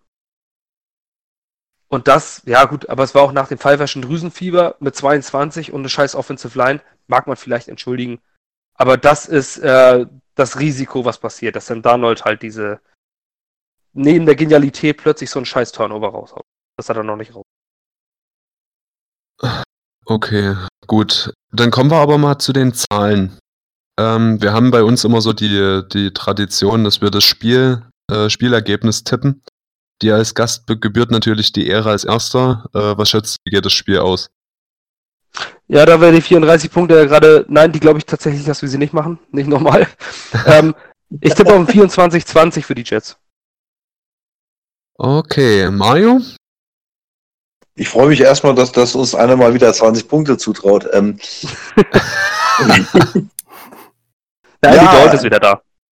ja, stimmt, hast recht. Okay, ja, dann ähm, das tue ich mich ein bisschen schwer, muss ich ehrlich sagen. Ähm, ich denke, ich, ich, ich muss einfach mal wieder was Positives tippen, sonst äh, muss ich mir bald wieder irgendwelche Tabletten einschmeißen.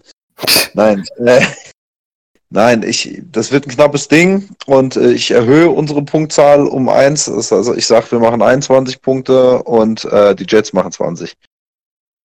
Uh. Ein Win für uns. Steven, gehst du damit? Ey, ich fühle mich gerade wie bei Fluch der Karibik hier, wo man sich gegenseitig in die Tasche lügt mit den Würfeln.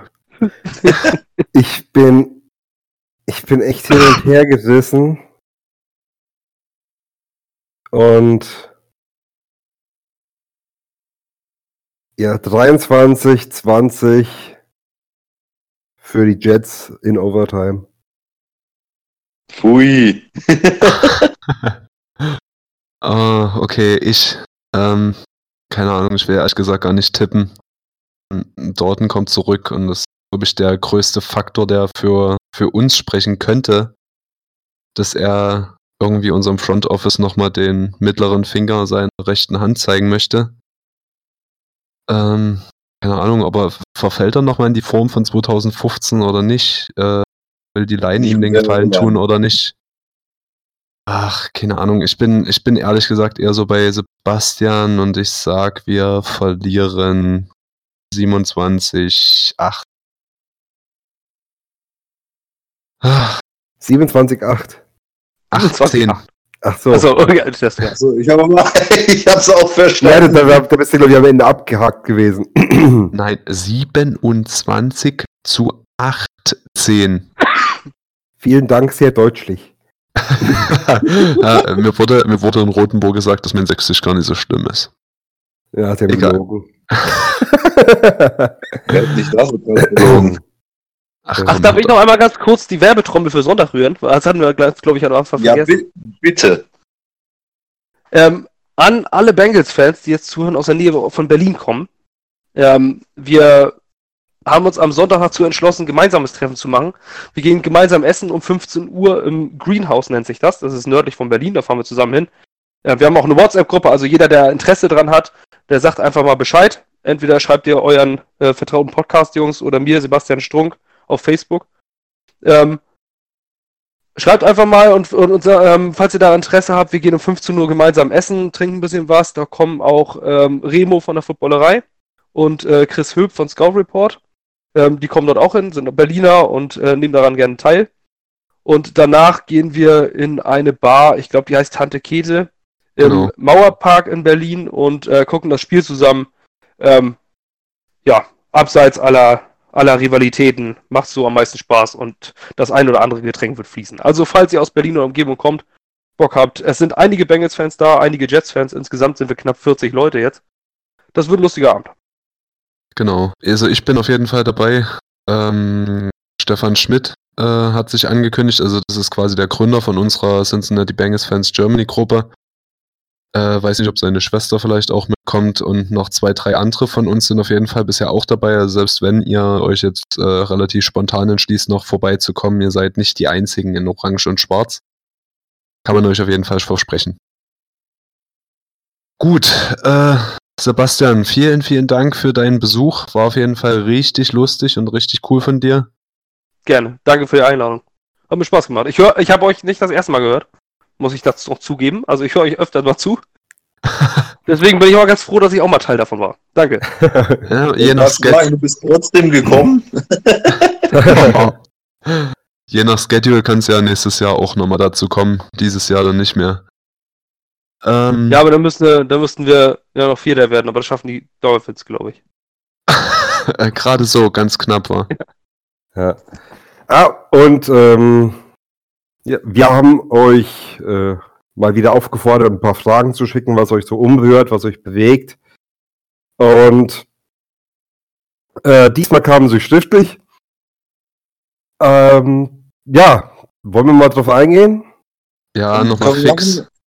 Genau. Sebastian, wenn du Leute, willst, ich, ver ich verabschiede mich dann. Ne? Macht's gut, Jungs. Danke für die Ja. Einladung. Danke, dass du Gerne. da warst. Mach's gut, ciao. Tschö. Gut, ähm, ich würde sagen, wir fangen einfach gleich mal an. Äh, mit dem Ganzen. Ähm, die erste Frage, die wir jetzt drin haben, ist, ähm, da Finley ja jetzt wieder gebencht wurde, beziehungsweise äh, der Starterposten wieder an Andy geht, ähm, ist die Frage, warum hat man ihn nicht schon im Spiel mal rausgenommen? Steven, wirst du? Boah. Ja, er hat sich ja zumindest mal warm gemacht. Also war es anscheinend ein Thema, äh, über das man nachgedacht hat. Ähm, wahrscheinlich hat man sich gedacht, okay, wenn wir jetzt Finley jetzt rausnehmen, beschädigen wir ihn da mehr, als wenn wir ihn das fertig spielen lassen. Ich, ich weiß auch nicht. Also ich hätte persönlich vermutlich auch äh, Dalton für Finley gebracht. Deswegen ist es jetzt für mich äh, schwer, Argumente dafür zu finden, dass man Finley fertig spielen lässt. Abgesehen von, was ich gerade schon gesagt habe. Vor allem, vor allem hinter, mit dem Hintergrund, dass die Steelers ja auch ähm, Mason Rudolph gebencht haben. ja, stell dir mal vor, ein Spiel, wo beide Starting Quarterbacks gebencht werden. ähm, äh, ja, das war aber so ein klassisches Spiel dafür. Also ich persönlich ähm, wäre jetzt nie überrascht gewesen, wenn Finlay quasi gebencht geworden, worden, geworden. Gebencht worden wäre. Dankeschön, gebencht worden wäre. ah, ja. ja, ja. Ähm, und ja, keine Ahnung, sehe ich ähnlich wie du. War halt scheiße, dass wir es nicht gemacht haben. Ja, ich, ich schließe mich auch an, weil ich denke, Dalton hätte das Spiel gerade so wie es gelaufen ist, eventuell nochmal den Push geben können, dass man es wirklich gewonnen hätte. Und ich denke, wenn man ein Spiel in der Saison gewinnen will, dann ist das eins gegen die Steelers. Ähm, ich kann mir eigentlich nur vorstellen, dass Taylor vielleicht gesagt hat, gut, die Saison ist eh gelaufen, dann gibt dem Jungen jetzt halt noch das Spiel und äh, dann mache ich mir in Ruhe Gedanken, wie ich weitergehe und wollte das jetzt im Spiel nicht übers Knie brechen. So das Einzige, was ich mir vorstellen könnte, aber äh, ich bin da mhm. eigentlich auch tendenziell eher bei euch. Ich hätte ihn auch runtergenommen. Auch, auch vielleicht gar nicht, selbst zu schützen. Sorry. Ich glaube gar nicht, dass Taylor die Saison jetzt herschenken will. Also eines ist mir jetzt gerade noch in den Sinn gekommen, was ich mir vorstellen könnte. Und zwar, dass er einfach sehen wollte, ist Finley in der Lage, so eine schlechte Leistung in einem Spiel abzuschütteln und das Spiel noch zu drehen. Dass er das ja. vielleicht sehen wollte, weil es natürlich auch eine wichtige Eigenschaft eines Quarterbacks ist, aber ja, da sind wir jetzt natürlich auch schlauer. Ja, gut. Dann äh, kommen wir zur nächsten Frage. Äh, die kommt diesmal von Uli. Genau, der, äh, der war ja auch mit in Rothenburg.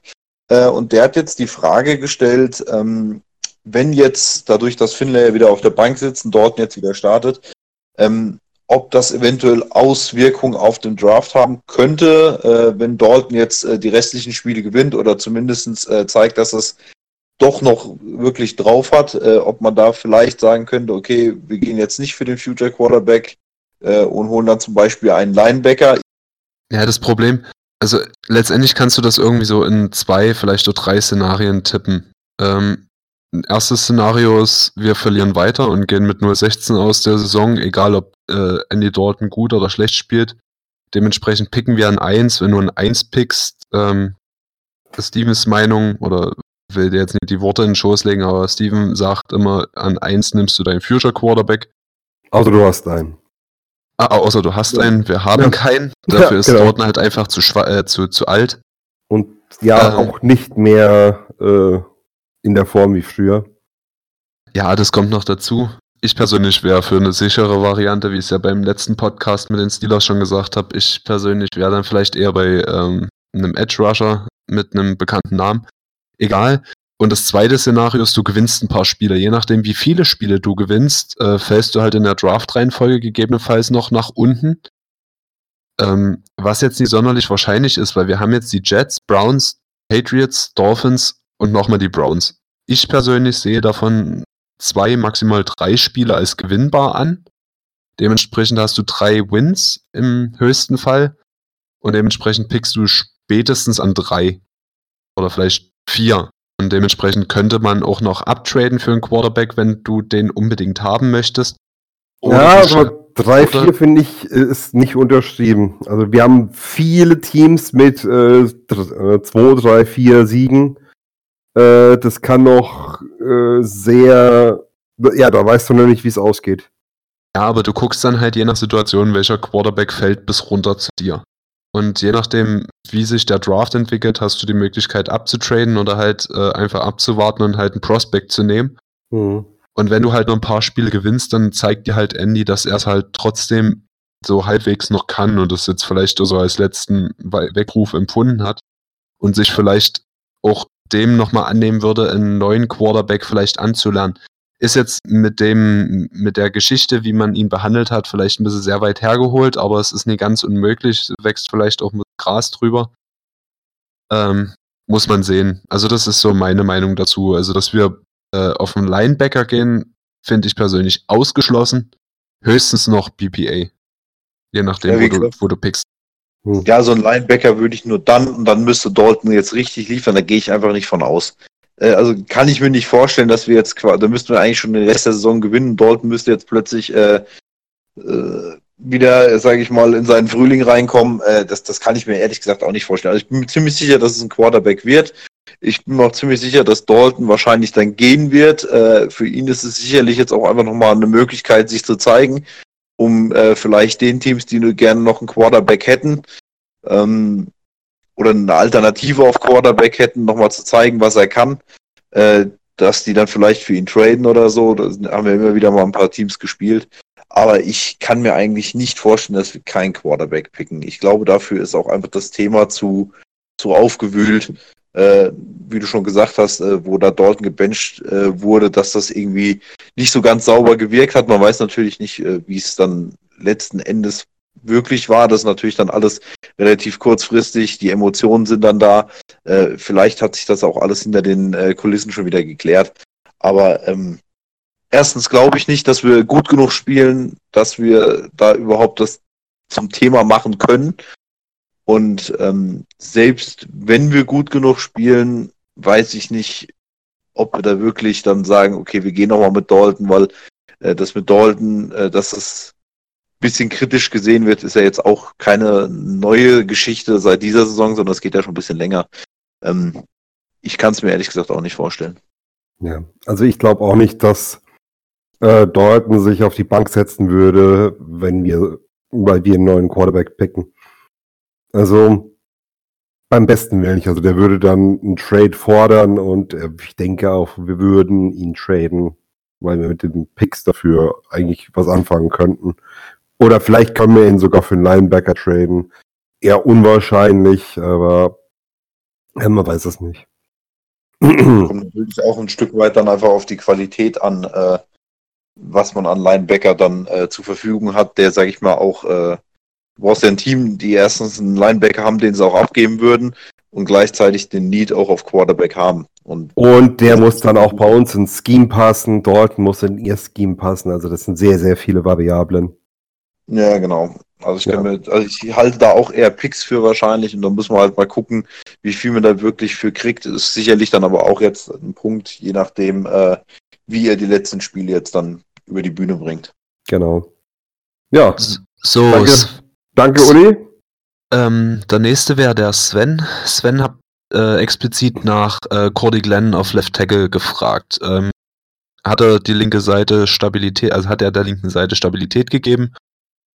Ähm, wie hast du das empfunden, Steven? Puh, ja, also es war ja ein Fragezeichen. Erstmal, ist er überhaupt motiviert zu spielen oder lässt er jeden durch? Äh, wie fit ist er? Kann er überhaupt ein Spiel durchspielen?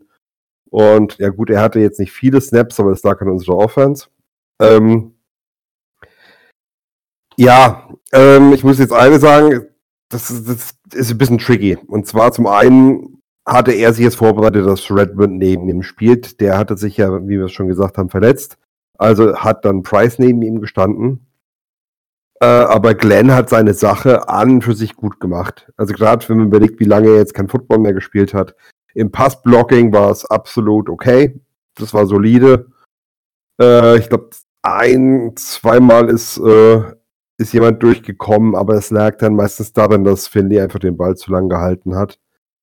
Im Run-Blocking war er dafür wie gewohnt mies, aber ähm, wir kennen seine Schwäche. Also wir sind eigentlich, wir laufen fast nie über den linken Tackle. Also das ist, es hat seine Gründe und ja, er ist auch nochmal bestätigt.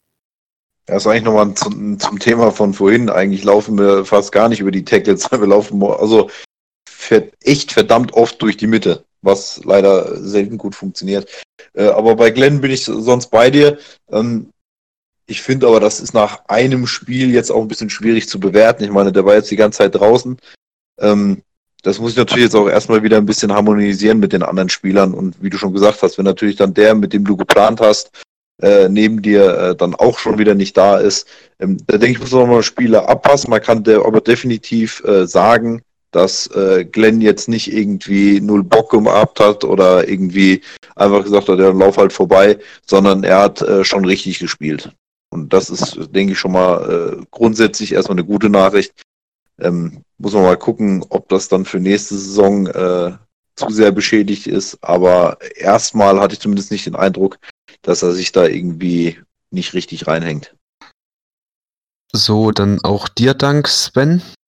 Und die nächste Frage kommt vom Sebastian. Es sind eigentlich zwei Fragen, aber äh, ich würde einmal mir anmaßen, einen rauszunehmen, weil wir dazu vielleicht mal ein Special in Off-Season geplant haben.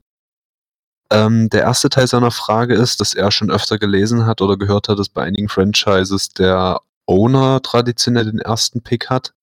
Ist das bei uns auch so? Und zum anderen müssen wir dabei bei Mike Brown Angst haben, dass er dieses Jahr den Pick verbockt, indem er eventuell einen Spieler ignoriert oder jemanden nimmt, der ihm halt einfach besser passt als unser Need ist. Ähm, also ja, es ist so eine... Wir hatten es ja in der letzten Folge, wenn ich es richtig im Kopf habe, äh, schon mal angesprochen, ähm, dass Brown dieses Mal den ersten Pick wohl nicht selber machen wird, was ich äußerst begrüße. Äh, die vergangenen Jahre war es allerdings so, dass Brown das gemacht hat. Ähm, deswegen besteht halt dieses Jahr dann wohl auch erstmal, zumindestens äh, nach dem, was nach außen kommuniziert wird, nicht die Gefahr, dass äh, Brown da ins Klo greifen kann. Ja. Also es ist bei einigen Organisationen wohl so, dass der erste Pick dem Owner gehört oder der Owner ein Vetorecht hat. Ich meine, hat er aber letztendlich eh bei allem, weil er der Boss ist.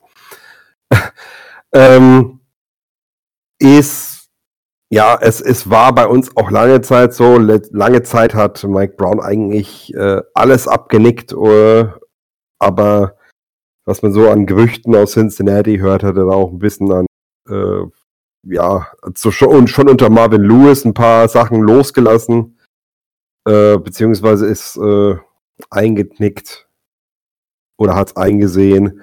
Und jetzt auch zuletzt übernimmt wohl auch immer mehr seine Tochter Katie Blackburn äh, da die Entscheidungsbefugnisse. Also weiß nicht, wie viel noch gerechtfertigt ist, dass wir auf Mike Brown schimpfen, was die jetzt Zeit angeht, aber er hat sich seine Vergangenheit auch verdient. okay. Gut.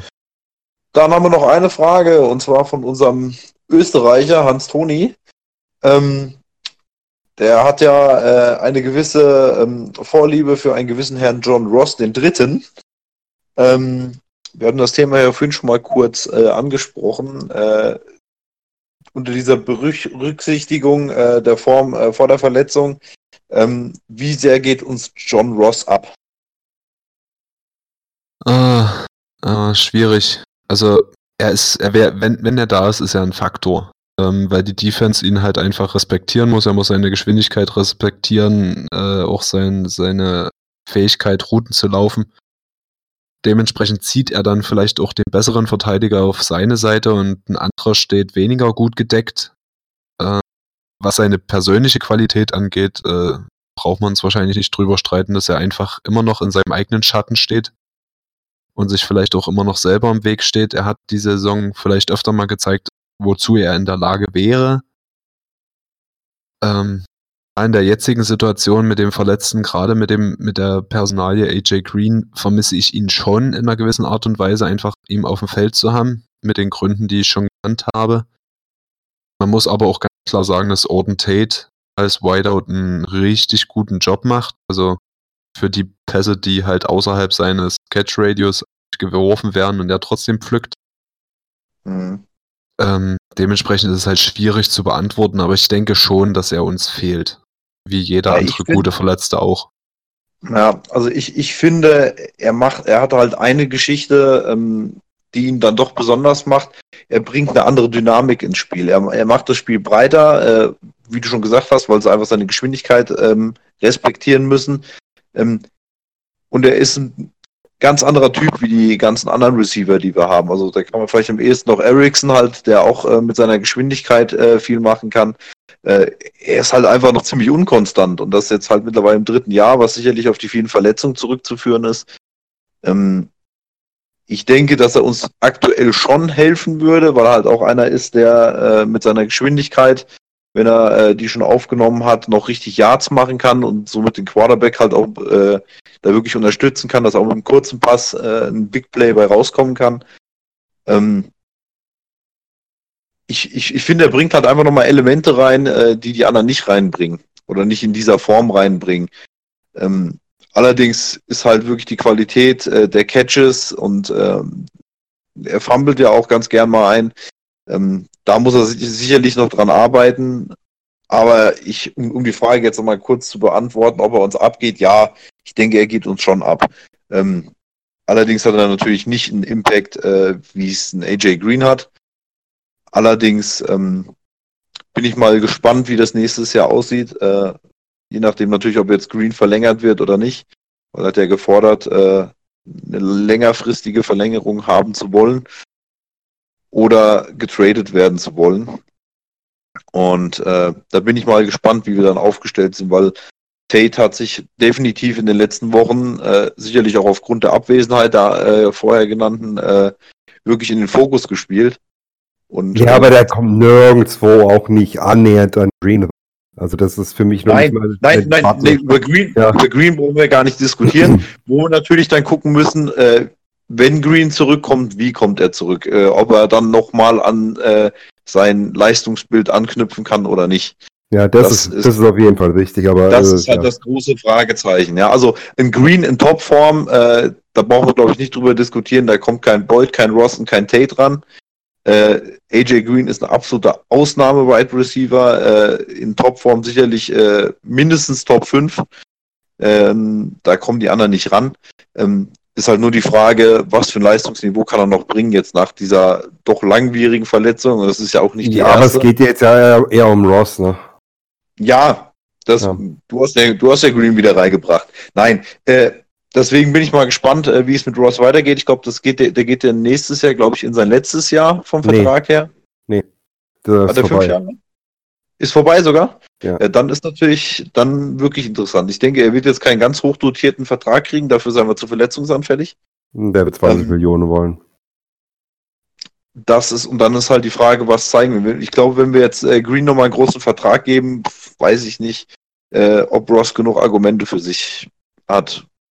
Neben Tate und Boyd und Ericsson, finde ich, hat sich die Saison auch nicht ganz schlecht angestellt. Und du kannst durchaus im Draft auch äh, in späteren Runden immer noch mal einen vernünftigen, äh, brauchbaren äh, vierten, fünften Receiver eigentlich holen. Also ich finde, Ross geht uns gewaltig ab, gerade weil Green nicht da ist. Also, wenn du Ross stehen hast, äh, die Safeties müssen tiefer stehen. Der Free Safety muss quasi immer äh, Prevent Coverage im Hinterkopf haben, dass er auch wirklich der letzte Mann ist. Weil wenn Ross einmal auf gleicher Höhe ist, ist, ist, ist Ross an ihm vorbei und da gibt's auch kein Einholen mehr. Ähm, die ganze Defense muss sich darauf einstellen, weil wenn kein Ross da ist, wenn, wenn das die, dein tiefster Threat Tate ist oder vielleicht Ericsson, du, du kannst deine Defense auf 20 Yards beschränken. Gerade wenn Finley Quarterback ist, äh, auf jeden Fall. Äh, mit Dalton musst du das vielleicht nochmal 10 Yards weiter nach hinten ziehen. Das heißt, du, du hast doch ein bisschen mehr Lücken, die, deine Zones sind größer. Äh, Ross fehlt sehr. Äh, nicht nur im Passspiel, auch im Run-Game. Eben weil er die Safeties nach hinten zieht, äh, weil er vielleicht auch mal äh, ein Double Coverage rüberzieht. Das, das, äh, das merkst du sehr. Also das, äh, deswegen wundert es mich auch, dass jetzt zuletzt bei uns das Running Game eigentlich ganz gut geklappt hat, weil äh, was wollen wir sonst machen? Ja, aber ist halt alles ein bisschen ähm, spekulativ und wir müssen auf jeden Fall noch mindestens eine Woche warten. Ich habe nochmal geguckt und mich schlau gemacht. Also äh, Ross darf frühestens gegen Cleveland nächste Woche erst wieder spielen.